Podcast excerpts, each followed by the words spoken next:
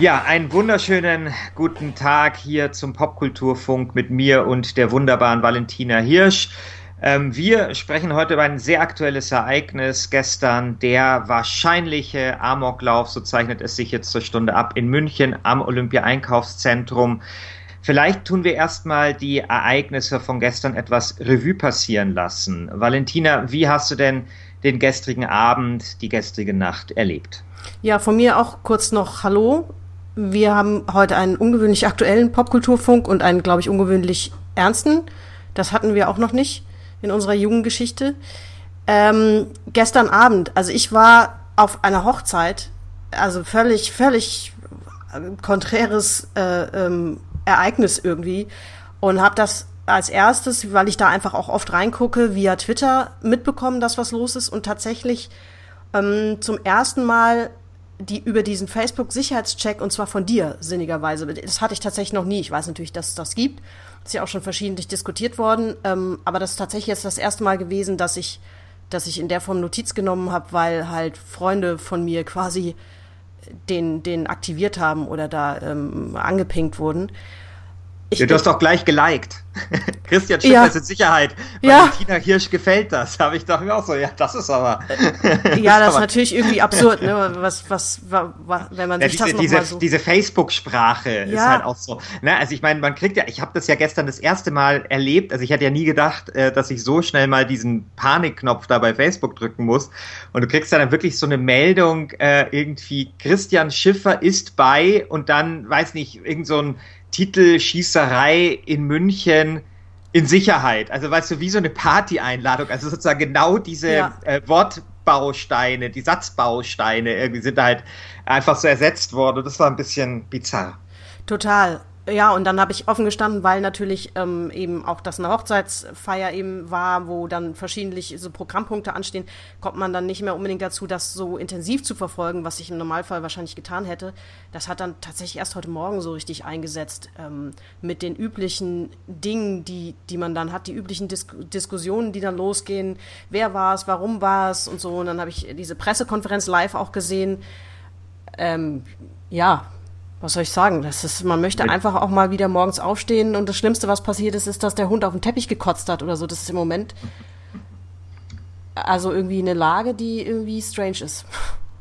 Äh, die Pressekonferenz hast du erwähnt mit dem großartigen Polizeipressesprecher der ja. Polizei München, der mal, glaube ich, Chef hier war der Verkehrspolizei und der sich ja mit seinen sehr sachlichen, ähm, konzisen, präzisen und ähm, ja, ähm, ruhigen Aussagen ja so ein bisschen in die Herzen der Twitter-Followerschaft äh, geredet hat. Ähm, der hat auch einen super Namen, ähm, nämlich Markus da Gloria Martins. Ein großartiger Mann. Weißt du, so, so, so Fußballer kriegen doch gerne, wenn sie so komplizierte brasilianische, portugiesische Namen haben, doch einfach ja. so einen Künstlernamen, so wie Ronaldo. Ja. Sowas, sowas würde ich mir für ihn auch wünschen, tatsächlich, weil mich ja, das sehr beeindruckt hat. Absolut, zumal der ähm, es schafft halt auch dann nicht in so ein, sich hinter so einem Behördensprech zu verstecken, was dann manchmal so eine unfreiwillige ja fast schon Komik hat oder so ganz merkwürdig wirkt so. Also der spricht einfach ganz normal der geht auch auf alle Fragen ein, sagt aber auch deutlich, wenn er sich da auf Spekulationen nicht einlassen will oder auch eine Frage tatsächlich blöd findet. Ich glaube, er hat an einer Stelle gesagt, wenn ich eine gelbe Karte hätte, würde ich die jetzt zücken. So. Ja, er hat auch mal gesagt, ähm, was heißt durch Gewalteinwirkung äh, gestorben? Naja, und dann hat er geantwortet, naja, dass er nicht tot umgefallen ist. Also er hatte, er hat schon manchmal so ein bisschen äh, ironisch, äh, sarkastisch reagiert aber er hat nie, sage ich jetzt mal, die Linie übertreten, so dass man das Gefühl hatte, das ist jetzt der Situation nicht angemessen. Ja. Also eher so so ein bisschen entlarvend, vielleicht dann auch ähm, in gewisser Weise für, ja, bezüglich mancher Fragen, die da halt kamen. Ja, vielleicht nochmal an der Stelle eingeschoben, ähm, weil es vielleicht ein bisschen verwunderlich ist, dass wir als jemand, der äh, oder als Menschen, die jetzt primär über tendenziell lila Launenthemen und Popkultur reden, dass wir das hier machen, ist oder so spontan auch machen, ist tatsächlich, weil wir ja schon mal überlegt hatten oder schon länger überlegt hatten, das Thema Amokläufe in irgendeiner Form, die ja immer auch irgendwie medial inszeniert sind äh, und, und als Inspiration tatsächlich eben für, für Bücher, Filme und sonstiges dienen, dass wir das Thema mal machen. Wir haben aber natürlich nie gedacht, dass wir es mal mit so einer ja doch eher traurigen Aktualität tun werden, so ein bisschen tatsächlich auch nachrichtlich. Aber das hatten ja. wir tatsächlich mal vor, ähm, da kommen wir aber später auch nochmal dazu. Genau, also ich hätte damit nicht gerechnet. Äh, ich hätte nicht damit gerechnet, dass ich mal diesen Facebook-Knopf betätigen muss und auch nicht so schnell. Ich hätte nicht damit gerechnet, dass so etwas in meiner Heimatstadt passiert, in der Stadt, in der ich lebe.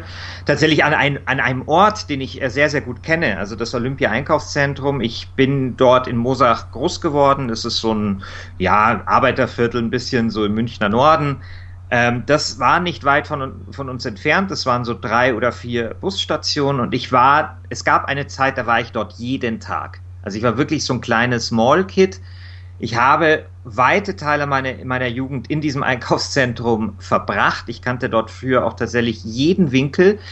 Ähm, und ich habe tatsächlich auch viel, ich meine, jetzt mache ich ja auch äh, ein Computerspiel, Bookseen und sowas. Also tatsächlich ist es so, dass ich dort auch viel mir diese Kultur erschlossen habe. Also Tetris spielen habe ich im Olympia-Einkaufszentrum gelernt und viele andere Sachen auch. Ähm, und deswegen war das tatsächlich sehr, sehr surreal, als äh, gestern ich gelesen habe in der BBC irgendwie, dass das Olympia-Einkaufszentrum, dass dort eine Schießerei ist. Und es war äh, dann auch so, dass in München ähm, eine sehr äh, gedrückte Stimmung auch war. Also ich hatte gestern ein Meeting, ich wollte dorthin fahren, da hat der U-Bahn-Fahrer gleich zu mir gesagt, ja, gehen Sie wieder nach Hause. Und es ist dann auch wirklich jeder nach Hause gegangen, es fuhr nichts, äh, es war niemand auf der Straße, es war wirklich einfach leer draußen weil man ja dachte, das sei möglicherweise eben kein Amoklauf, sondern ein Terroranschlag. Es war die Rede davon, dass drei Täter auf der Flucht seien und deswegen sollte man eben nach Hause gehen. Also man wird dann auch ein bisschen paranoid, also es hat dann um die Uhrzeit bei mir geklingelt. Äh, wir haben halt irgendwie viele Kinder unten und manchmal klingeln die halt einfach und so. Und da dachte ich so, oh wow, erstmal schauen, wer das vielleicht sein könnte. Also es macht was mit einem, tatsächlich diese allgemeine Grundstimmung. Und es ist auch also das wirkt vielleicht ein bisschen banal, aber so eine Stadt, die lahmgelegt ist, das ist halt auch was, was, was ich noch nie erlebt habe. Ähm, also, dass du nirgendwo hin kannst. Also ich war Gott sei Dank schon zu Hause. Ähm, ich habe auch dann so bei dieser Open Door Sache mich dann beteiligt, aber die Tatsache, dass du nirgendwo mehr hin kannst, ähm, wenn du einfach an einem Fleck bist, München ist ja doch eine recht große Stadt, dann verbringst du dort einfach die Nacht. Das ist halt auch sowas, äh, was, was einfach so ungewöhnlich ist, dass ich, was ich in den 37 Jahren, die ich hier wohne, eben noch nie erlebt habe. Und ähm, ich bin gestern sehr, sehr lange aufgewacht äh, geblieben, also ich glaube bis drei oder vier, bis ungefähr klar war, okay, der Täter ähm, hat sich, äh, hat Suizid begangen und das war wahrscheinlich kein Terroranschlag, dann äh, bin ich endlich schlafen gegangen. Aber es war komisch, also auch diese, diese Erfahrung, dass die Leute tatsächlich, also mehrere Leute haben mich angeschrieben über Twitter und über Facebook, ob es mir gut geht. Ja, oder auch hm. meine Eltern und Verwandten. Und da dachte ich mir auch so ein bisschen, also ich fand es natürlich total nett, aber da sieht man natürlich auch, was diese Stimmung mit einem macht, weil es hätten natürlich mehr Leute äh, umkommen sollen und natürlich neun Tote ist, ist viel zu viel und das ist traurig und tragisch und alles. Aber die Chance, äh, dass ich unter diesen neun Leuten bin, die ist wirklich so gering. Also wenn man davon ausgeht, dann müsste ich eigentlich jeden Tag solche besorg, besorg, äh, besorgten äh, Anfragen bekommen, ja? ja. Also das ist schon, also da will ich wie gesagt überhaupt gar nicht äh, jetzt kühl sein und sagen und irgendwelche Vergleiche anstellen mit Blitzschlägen, Herzinfarkten oder was weiß ich äh, oder Verschlucken beim Essen. Aber es ist schon interessant, was das einfach mit einer Stadt macht, was das mit den Menschen macht, wenn eben kurz vor und das war ja auch in Bayern eben dieser dieser Axtangriff von diesem äh, Einzeltäter, der sich sehr kurz radikalisiert hat. Also was das sozusagen dann eben auch äh, ja, mit einem macht. Ja. Gut. So viel vielleicht zu den Ereignissen. Heute, wie gesagt, ähm, wurde dann äh, relativ schnell klar, dass es wahrscheinlich ein Amoklauf war oder ein erweiterter Suizid. Und ähm, was man jetzt auch wohl sagen kann, ist, dass der Täter äh, Computerspiele konsumiert hat. Es gibt auch schon so die ersten kleinen Anzeichen für eine aufkeimende Killerspieldiskussion. Ich glaube, eine CDU-Abgeordnete hat sich zu Wort gemeldet. Es ist nicht klar, welche Spiele er gespielt hat. Ähm, man muss dazu sagen, wir nehmen das Samstag Nachmittag auf, also es kann sich natürlich da noch sehr, sehr viel an dieser Situation verändern. Aber gut, es ist nicht das erste Mal, äh, dass es einen Amoklauf gibt. Ähm, ich habe noch mal ein bisschen recherchiert. Es gab einen großen, zum Beispiel bekannten 1927, der 18. Mai. Da ist morgens ein gewisser Farmer auf, äh, ein, ein gewisser Andrew Kehoe auf, äh, aufgestanden, ein Farmer, der dann seine Frau getötet hat, seine Farm in Brand gesetzt hat und dann in einer Schule zwei Sprengsätze mit jeweils 230 Kilo Dynamit platziert hat. Ähm, er ist dann vor eine Schule gefahren und hat sich selbst und 45 Schüler und einen Lehrer in die Luft gesprengt dann auch und hat, glaube ich, auch noch Metallteile in sein Auto gefüllt ähm, und so weiter. Also Amokläufe gab es schon immer. Es gab dann ähm, in den 90er Jahren ging es dann los mit diesen Schulamokläufen und vor allem einer ist da, da sehr, sehr wichtig. Dazu kannst du dann gleich mehr sagen, Valentina, nämlich der Amoklauf von Columbine. Auch das war nicht der erste Schulamoklauf. Es gab einen kurz vorher. Ähm, da hat ein Schüler, glaube ich, auf betende Mitschüler das Feuer eröffnet oder Granaten geworfen oder irgendwie sowas. Der hat sogar überlebt. Also es äh, ist einer auch der wenigen Amokläufer, der tatsächlich äh, äh, festgenommen worden ist und heute noch im Knast sitzt, aber dann eben Columbine. Vielleicht magst du mal kurz ein bisschen schildern, was da passiert ist und wieso ähm, dieser Amoklauf äh, von so großer Bedeutung ist. Das war zu diesem Zeitpunkt oder glaube ich bis heute wirklich das, das schlimmste Ereignis dieser Art und hat auch so ein bisschen unseren Umgang, unseren medialen Umgang und auch, auch ähm, ja, also diesen Begriff der äh, School Shootings definiert, die tatsächlich, was tatsächlich eben auch von Experten in Deutschland mittlerweile so bezeichnet wird. Da haben zwei ähm, 18-Jährige an einer Highschool in Columbine ähm, um sich geschossen und zwölf Mitschüler, einen Lehrer und sich selbst getötet. Also da sind die Parallelen natürlich sehr nah an dem, was wir jetzt letzte Nacht ähm, beobachten durften, muss man ja fast sagen, weil im Gegensatz zu dem Columbine-Attentat ist man ja heutzutage extrem nah dran, weil sofort über soziale Medien Videos auftauchen und so weiter. Ähm, bei Columbine, das ist natürlich mittlerweile auch ähm, sehr, sehr gut untersucht worden, sind beide Schüler mit psychischen Problemen, von psychischen Problemen betroffen gewesen. Der eine, nach allem, was man im Nachhinein sagen kann, ähm, äh, hat ein psychopathisches, ähm, eine psychopathische Störung gehabt, der andere hat unter Depressionen gelitten, beide sozusagen stark suizidgefährdet. Alles Dinge, die man vorher nur zum Teil wusste und ahnen konnte. Hier ist, sieht das im Moment nach allem, was wir wissen, sehr, sehr ähnlich aus. Also jemand, der sich abgehängt gefühlt hat, gemobbt, ausgegrenzt, der unter Depressionen gelitten hat, der, glaube ich, auch in Behandlung war. Da ist noch nicht mehr gesagt worden, als dass er tatsächlich in psychiatrischer Behandlung war, aber ne, da sind jetzt keine Details bekannt geworden. Also es gibt schon sehr, sehr starke Parallelen zu diesem, zu diesem Columbine-Ding. Und vor einigen Monaten hat die Mutter eines der Attentäter ein Buch geschrieben, ähm, wo sie sich damit beschäftigt hat. Das heißt, gibt noch keinen deutschen Titel, das ist noch nicht in Deutsch raus. A Mother's Reckoning, Living in the Aftermath of the, of the Columbine Tragedy. Also quasi, wie man, wie man damit lebt, wenn man eines Morgens aufwacht und der Sohn ist ein Amokläufer, ein Massenmörder. Und das kann man sich ja ungefähr vorstellen, was das auch mit den Angehörigen macht. Das ist auf der Pressekonferenz ja auch gesagt worden, dass die, die Eltern, es gibt auch noch einen Bruder, dass die jetzt erstmal natürlich nicht greifbar sind. Also man kann jetzt davon ausgehen, ohne dass ich das genau weiß, dass die wohl an einen Ort gebracht worden sind, wo erstmal keine Medien oder sonstigen Menschen an sie rankommen. Bei Columbine, ähm, es ist ja auch was, was zum Beispiel Michael Moore verarbeitet hat, dann in einem Film. Das ist, ist, ist tatsächlich auch in die Popkultur eingegangen. Auch viele ähm, Amokläufer danach haben sich davon inspirieren lassen. Das ist ja auch so ein klassisches Muster. Auch der ja. Täter jetzt hat ja äh, wohl ein Buch gelesen über den Amoklauf. Ich weiß nicht, ob es in Erfurt war oder in Winnenden. Und er hat sich natürlich auch mit Herrn Breivik äh, beschäftigt, der vor fast genau fünf Jahren ähm, auf dieser norwegischen Insel Utreuer, glaube ich, hieß die, ähm, sehr, sehr viele, ich glaube 80, 90 äh, Jugendliche umgebracht hat, die an einem Sommercamp der sozialdemokratischen Jugendorganisation teilgenommen haben. Ähm, mit dem hat er sich auch beschäftigt. Also das ist, das zieht sich tatsächlich so ein bisschen durch. Also sozusagen immer die Verweise, weniger jetzt vielleicht auf äh, wirklich popkulturelle Erzeugnisse, als vielmehr auf wirklich konkrete Taten, die andere Leute äh, gemacht haben. Ähm, bei Columbine, ich glaube, dieser Amoklauf hat also was sich übrigens auch noch durchzieht, ist, dass es sehr, sehr oft Männer sind. Also eigentlich fast ausschließlich. Ja. Es, äh, ich kann mich an einen weiblichen Amoklauf vor ein paar Jahren erinnern. Ähm, weiß ich, wüsste jetzt aber nichts mehr Konkretes dazu. Da gab es, glaube ich, auch keine Toten. Das war eine Schülerin.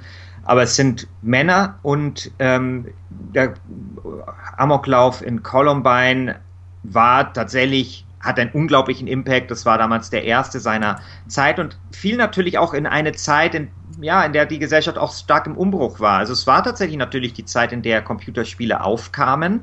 Es gab dann große Debatten auch vor ähm, ja, also vor, An also vor Anhörungen des Kongresses und so weiter dazu. Ähm, und er fällt natürlich auch in die Zeit des Internets, ja, also so in die Anfänge zumindest des Internets. Ähm, kann das Buch, du hast es ja gelesen von der Mutter, kann, kann das vielleicht eine Frage beantworten, die ich mir immer gestellt habe, nämlich das Ungewöhnliche an Columbine ist ja auch ein bisschen, dass sie das zu zweit gemacht haben. Und ich stelle es mir ja sehr schwierig vor, jemanden davon zu überzeugen, jetzt mit einem gemeinsam jetzt einen Amoklauf zu begehen. Also da müssen ja beide sozusagen total konditioniert sein. Also ich meine, es reicht ja, dass dann der andere sagt, nee, eher nicht und den halt der Polizei meldet. Also wie kann das sein, dass die den zusammen durchgeführt haben, diesen, diese Tat. Das scheint, also so erklärt sie das zumindest, also die Autorin des Buchs, die Mutter von Dylan Klebold, das scheint tatsächlich eine Besonderheit zu sein, vor allen Dingen von jugendlichen Attentätern in den USA. Das kann man für Deutschland schon wieder nicht so stark sagen. Ähm, und in dem Fall von, von Columbine, von Dylan Klebold und Eric Harris war es so, dass deren psychische Störung, also das, das Krankheitsbild, was sie hatten, sich sozusagen gegenseitig genährt hat. Also man, Psychopathen sind Personen, die sehr oft als, als sehr manipulativ wahrgenommen werden, die sehr überzeugend sein können, die Menschen auch mitreißen können. Ähm, und die brauchen aber einen Gegenpart. Und in dem Fall ähm, Dylan Klebold, der unter Depressionen gelitten hat, der, der sich sehr, sehr einsam gefühlt hat, der dessen Hauptmotivation war es offenbar, der wollte sterben. Der hat mehrfach in seinen Tagebüchern von Selbstmord gesprochen und er hat, er hat das aber nicht fertig gebracht. Für den hat sozusagen der, der charismatische, der manipulative Eric Harris wahrscheinlich so eine Art Gegenpart dargestellt. Also das, das nähert sich gegenseitig. Der eine hätte ohne den anderen vielleicht die Motivation verloren für das, was ihn antreibt, weil jeder Mensch braucht ja was, was ihn aufrechterhält. Und ähm, im positivsten oder im normalen Fall sind das ganz normale Dinge wie wir haben einen Job, der uns Spaß macht, Freunde, Familie und so weiter. Und es kann aber auch was Negatives sein, nämlich Hass. Und wenn du das verlierst, hast du ja gar nichts mehr. Also selbst sowas, sowas wie Hass kann dich, kann dich dazu bringen, dass du morgens aufstehst und weitermachen willst. Und das war jetzt im Fall von Columbine so ein bisschen die Erklärung, warum die zu zweit vor, vorgegangen sind. Für Deutschland kann man das nicht unbedingt sagen. Das waren eigentlich die letzten Fälle, die wir hatten, die du auch schon angesprochen hast. Ähm, Bad Reichenhall, Winnenden, ähm, Erfurt äh, und so weiter. Das waren alles Einzeltäter, aber sie haben sich auch zu einem gewissen Teil auf Columbine bezogen. Schlimmerweise hat ja dieses Ereignis so einen Impact gehabt, dass sich natürlich, wer immer sich damit beschäftigt, und das hat ja auch der Täter jetzt in München getan, das ähm, unter Umständen ähm, ja auch gelesen hat, wenn auch das jetzt, der Täter ist 18 Jahre alt und äh, Columbine ist, ist ungefähr so lange her. Das wird für ihn vielleicht nicht mehr so eine starke Rolle ähm, gespielt haben, aber du hast ja schon Breivik äh, erwähnt, fünf Jahre her. Also wer immer sich mit, mit der Möglichkeit von, ich will ich will mit einem möglichst krassen Getöse abgehen und allen zeigen, was für ein krasser Typ ich bin, der wird sich natürlich mit allen äh, Ereignissen dieser Art in den letzten 10, 15 Jahren wahrscheinlich beschäftigen. Ja, absolut. Und ähm, ich habe mich ja auch ein bisschen damit beschäftigen müssen, muss ich sagen, weil ich ja eine, eine Doku-Reihe mache fürs ZDF über das Thema Killerspiele. Ich war in dem Zusammenhang tatsächlich auch in Winnenden ähm, Winnenden war, wann war das? 2009 oder so? Ja, 11. März 2009, Albert-Will-Realschule in Winnenden. Ähm, das, also das hat mich wirklich sehr bedrückt. Also diese Realschule in Winnenden, das ähm, muss man sich vorstellen, die wurde seitdem so ein bisschen umgebaut. Und ein Teil dieses Umbaus ist, und das fällt einem sofort ein, äh, auf, wenn man dorthin geht, dass man ins Lehrerzimmer reinschauen kann. Also das Lehrerzimmer ist so verglast.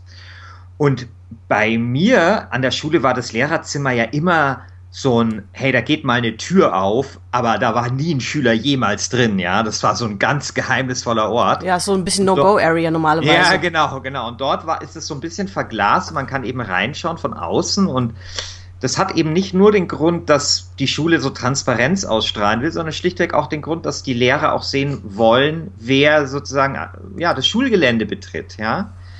Und dieser Amoklauf, obwohl der wirklich lange her ist, der der beschäftigt die Schule schon bis heute. Also das fängt an bei so ja, dezent angebrachten Amok-Knöpfen. Das sind so graue Knöpfe, die irgendwie wahrscheinlich mit der Polizei verbunden sind. Wenn man die drückt, kommen die halt. Aber natürlich haben die dann auch äh, zwei oder drei Gedenkorte, also einen davor und dann eben das Klassenzimmer, ähm, an, ja, wo das dann passiert ist oder wo, also es in drei Klassenzimmern, also es gab drei Tatorte.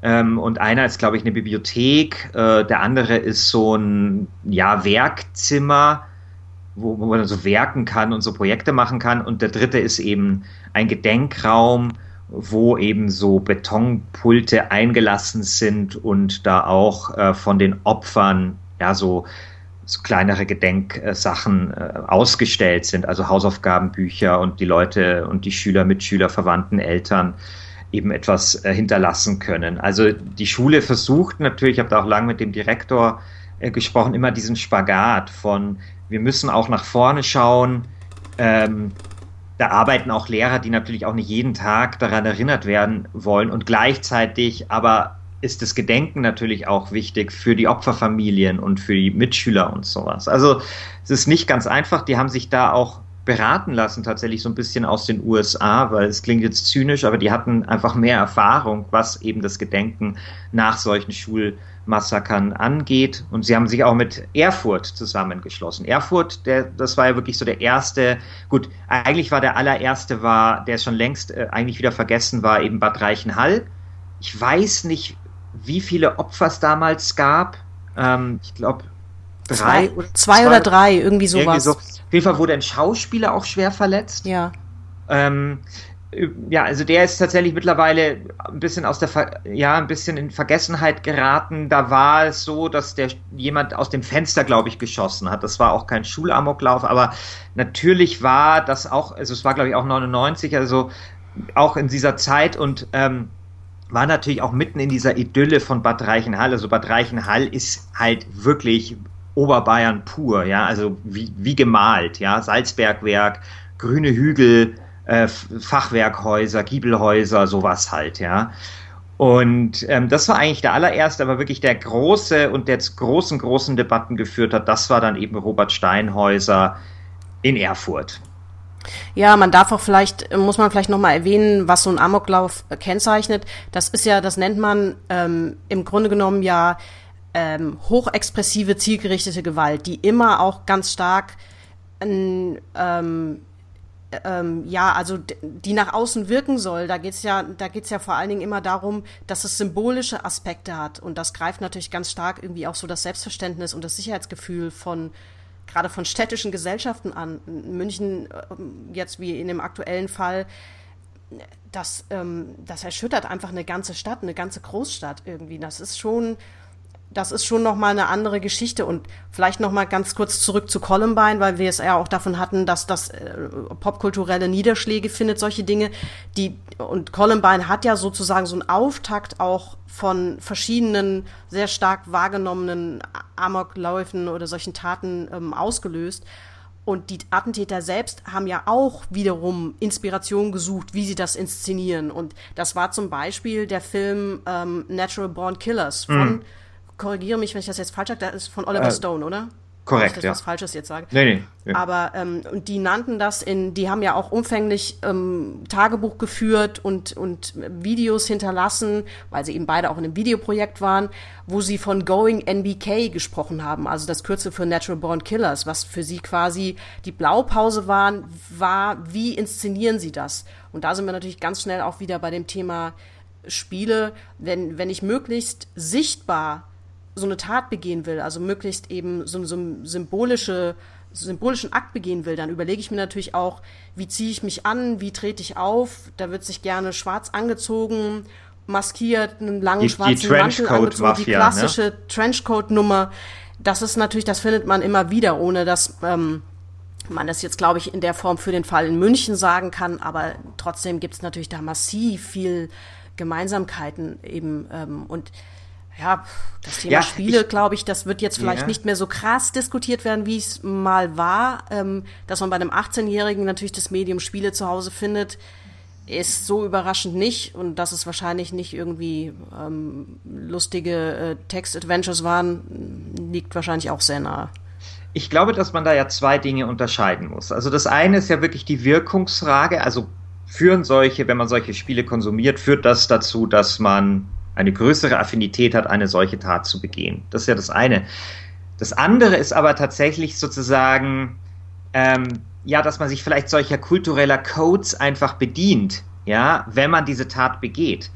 Ähm, also zum Beispiel, wenn man sich ISIS anschaut, also ISIS machen ihre Gewalttaten nicht, weil es Computerspiele gibt, aber selbstverständlich ist die Ästhetik der Filme, die ISIS dann macht über ihre Gewalttaten, sehr, sehr stark von Computerspielen beeinflusst, ja. Also wenn du das anschaust mit den Zeitlupenfunktionen, die haben auch echt, es gibt so ein fürchterliches ISIS-Video, wo die aus den Autos rausschießen und so, das hat schon alles ein bisschen was von GTA.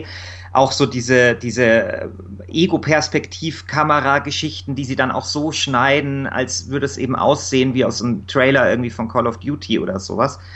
Und ich glaube, diese zwei Sachen muss man halt unterscheiden. Also die eine Frage, imitieren Leute sozusagen Dinge, die sie kennen aus der Popkultur in dieser, in, im, im Umfang dieser Tat, also wie eben die die äh, Leute eben damals bei Columbine, oder sind eben diese kulturellen Erzeugnisse wirklich Auslöser der Tat? Und ähm, was ich ja interessant finde, auch noch an dem Fall Columbine, an der Littleton High School, glaube ich, äh, war das damals, dass das ja auch so ein so eine Art wann, also so ein, also sagen wir mal davor, davor wurden immer noch Filme verantwortlich gemacht. Also es war auch so der letzte Amoklauf, wo es, wo es nicht nur um Computerspiele ging oder nur um Waffen ähm, oder beides, sondern wo eben noch Filme verantwortlich gemacht worden sind. Also so diese Videothekengeschichte, ja. Also ich meine, Videos waren ja auch mal sehr, sehr umstritten.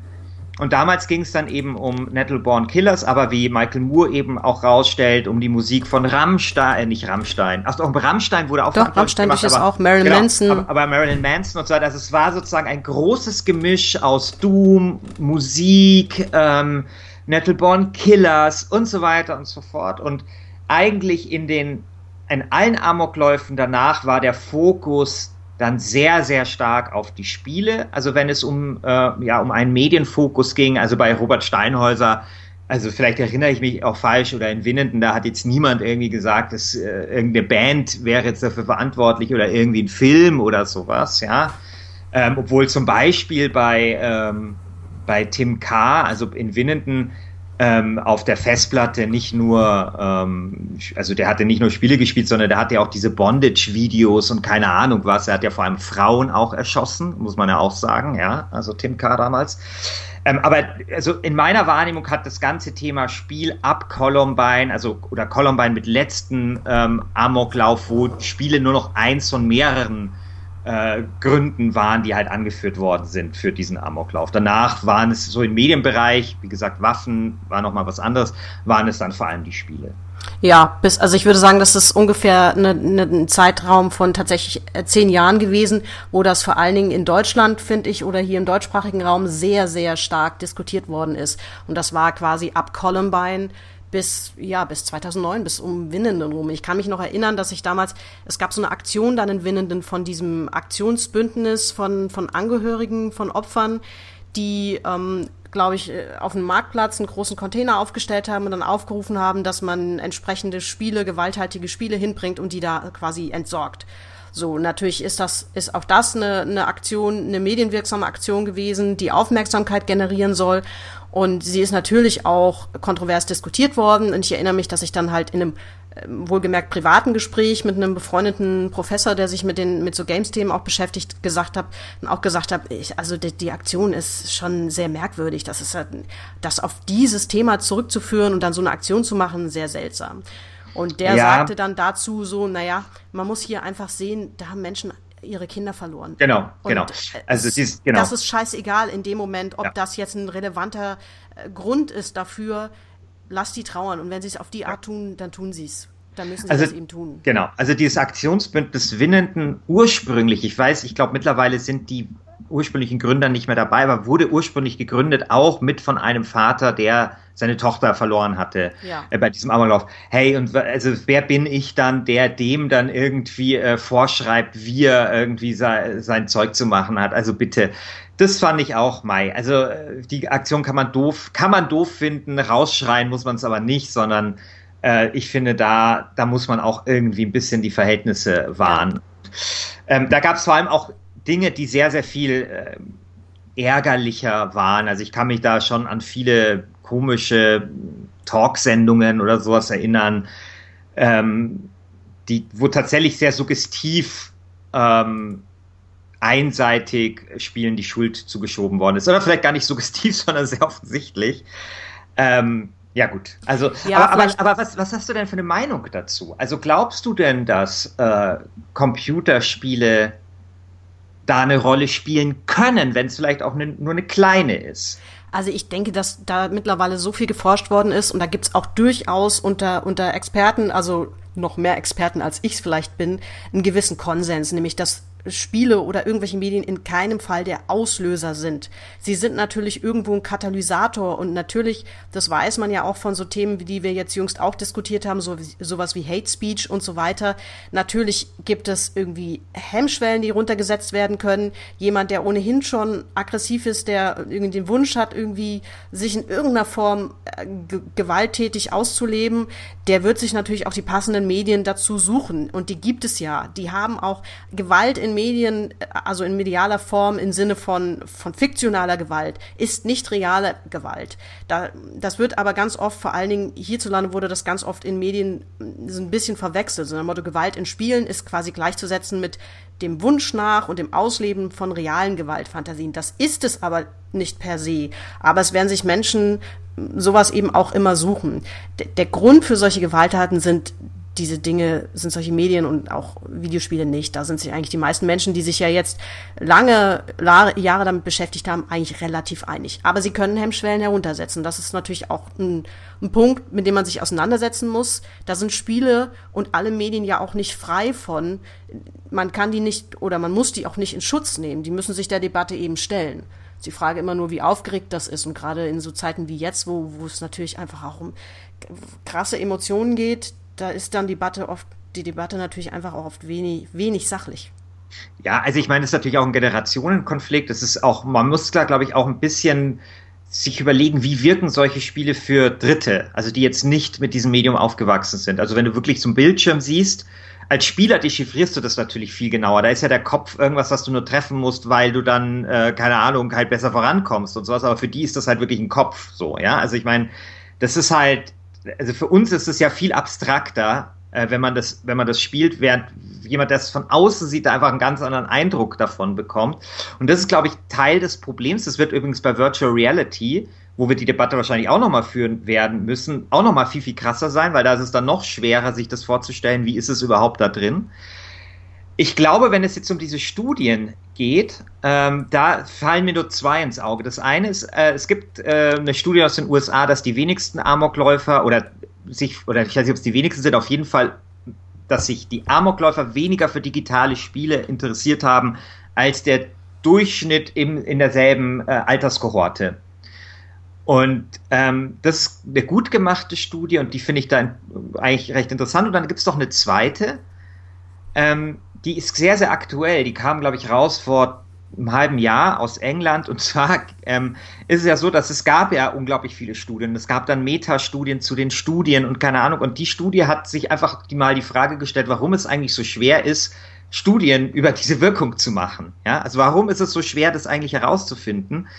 Und die kam dann zu recht interessanten Ergebnissen. Also zum Beispiel, dass diese, es gibt, also wie du ja richtig gesagt hast, ist ja es ist zwar nicht der Grund, aber man kann ja eine gewisse Aggressivität dann eben feststellen, die, wo dann der Streit ist, dauert die langfristig an oder ist es nur kurzfristig und was weiß ich.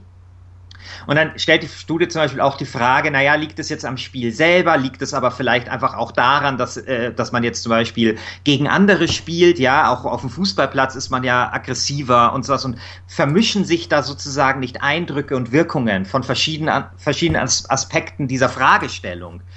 Und deswegen würde ich auch insgesamt sagen, ist das immer noch ein Forschungsstreit. Und mein Argument oder wieso ich bin jetzt mal gegen, äh, also dagegen, äh, solche Spiele Erwachsenen zu verbieten, wäre auch ein anderes, wäre weniger ein psychologisches, sondern tatsächlich ein politisches, dass wenn die Politik so einen starken Eingriff in, äh, in eben unsere Verfassung macht und eben in die Kunst- und Kulturfreiheit, dann muss sie sich ihrer Sache wirklich sicher sein. Und das ist sie. Ich, kann sie sich eben in diesem Fall überhaupt nicht sein. Und deswegen finde ich das ein bisschen also finde ich das sehr schwierig, wenn solche Debatten aufkommen. Ja, das ähm, in dem Zusammenhang kann man vielleicht noch ein Forschungsprojekt erwähnen, das 2013 gestartet ist. Das nennt sich Target. Das ist ähm, wieder mal so ein schönes Akronym. Ist das das richtige Wort? Egal. Ähm, das steht jedenfalls für Tat- und Fallanalysen hochexpressiver, zielgerichteter Gewalt. Also das, was wir jetzt auch schon angesprochen haben, die solche Amokläufe ähm, oder Schießereien haben ja immer einen ganz starken, ähm, ganz hohe Symbolkraft. Das, darauf setzen sie. Und das ist natürlich extrem brisant. Ähm, angesichts dessen gibt es aber offenbar nur recht wenig Forschungsbefunde die da befriedigend sind. Und vor allen Dingen sind sie immer auf einzelne Disziplinen beschränkt. Also Gewaltforschung und dann wird, werden aber psychologische Faktoren außer Acht gelassen, weil die Leute natürlich spezialisiert sind und so weiter. Und dieses Target-Projekt ist ein interdisziplinäres, ähm, wo verschiedene ähm, Bereiche drin sind, also Psychologie, Kriminologie, Psychiatrie, Forensik, Soziologie, Pädagogik und so weiter. Und also verschiedene Univers Universitäten beteiligt. Und die haben in ihrer Beschreibung, das kann man sich auch anschauen, ähm, gesagt, dass alles, was bisher an an Präventions- und Interventionskonzepten da ist, hat halt ein hohes Stigmatisierungsrisiko, sprich, dass man eben anfängt zu sagen, wir müssen diese Killerspiele in Anführungszeichen loswerden, dann haben wir einen Faktor weg.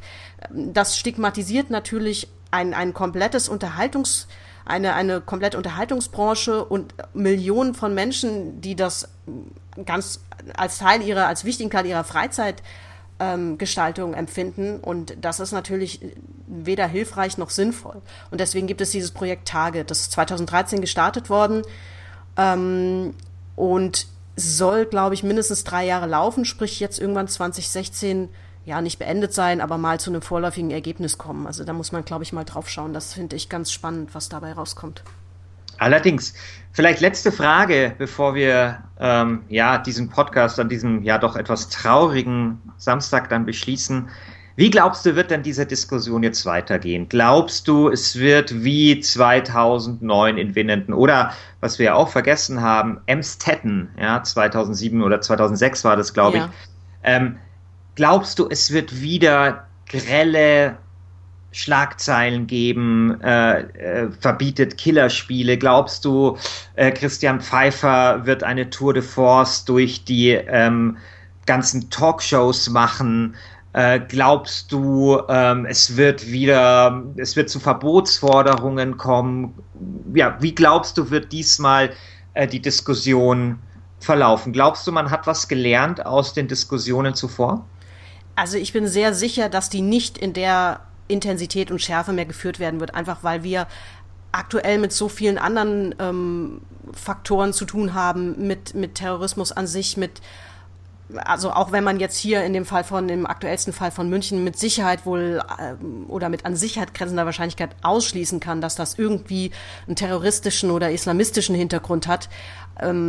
Ich glaube, dass das Thema zwar sicherlich diskutiert werden wird, da wird es vielleicht auch vereinzelt, vereinzelt Talkshows wieder geben und auch vereinzelt Politiker oder Experten, die da sich in der Richtung äußern. Aber ich bin ziemlich sicher, dass wir mittlerweile auf einem Stand sind, wo wir wissen, es gibt nicht den einen Faktor, den wir einfach nur eliminieren müssen und dann sind wir alle safe, sondern es ist immer ein hochkomplexes Zusammenspiel wo man verschiedene Dinge diskutiert, wo man vielleicht dann auch als, wenn wir jetzt von Spielen reden, als Spieler akzeptieren muss, dass Spiele natürlich nicht frei sind von Verantwortung oder von Dingen, wo man sagen kann, ey Leute, muss das wirklich so sein? Ähm, aber ich glaube nicht, dass das in der Form so eine, so eine Wiederkehr erleben wird, wie wir das zwischen 2000, äh, zwischen, ja, ungefähr 2000 und 2010 vielleicht erlebt haben, bin ich mir ziemlich sicher. Ich mir auch. Also ich, das, was du gesagt hast, sehe ich ganz genauso. Ich glaube, es kommt noch ein bisschen noch was dazu, nämlich, äh, dass mittlerweile ja auch viele Leute, die selber Computerspiele spielen, in der Politik sind oder in den Medien, ja, auch das spielt ja eine Rolle, wenn es sozusagen um die öffentliche Verarbeitung eines solchen Falles äh, geht. Und ich glaube tatsächlich, dass ähm, man ja auch genau schauen wird, zum Beispiel, ja, was, also man hat ja mittlerweile auch andere Probleme, also sowas wie Internet und Internetmobbing oder irgendwelche Gewaltvideos im Netz und so weiter und so fort. Also sozusagen die ganze Bandbreite dessen, was, dessen man die Verantwortung zuschieben kann so, an so einer Tat, die ist ja mittlerweile sehr viel größer geworden. Und da glaube ich tatsächlich auch, äh, dass das diesmal anders ablaufen wird. Trotzdem bin ich mir aber sehr, sehr sicher, dass es den ein oder anderen schrillen Zwischenton und Zwischenruf geben wird. Ja, das ähm, glaube ich lässt sich bei solchen brisanten Themen, die solche Wellen schlagen, einfach auch nicht verhindern. Da sind natürlich Medien und Gesellschaft, die ja heute natürlich auch fast selbst äh, die Medien sind, aufgrund der Präsenz irgendwie oder der Möglichkeit in sozialen Netzwerken sich natürlich auch zu äußern und damit einen ziemlichen Aufschlag zu landen. Da sitzen wir irgendwie mittlerweile leider alle irgendwie an einem großen Stammtisch. Allerdings. Gut, das waren jetzt so ganz spontan unsere Eindrücke ja, und Analysen äh, zu den Ereignissen gestern in München. Wir hoffen, euch hat die Sendung gefallen und äh, freuen uns, wenn ihr uns demnächst wieder zuhört. Es kommt bald auch eine neue Folge, da geht es um Spoiler. Genau, und dann werden wir auch Gott sei Dank wieder ein bisschen, bisschen mehr Spaß haben und nicht uns mit traurigen Themen beschäftigen. Jedenfalls nicht, nicht in dieser Form, wie wir das jetzt kurzfristig getan haben. Genauso wird das hoffentlich sein. Vielen Dank fürs Zuhören. Ciao. Tschüss.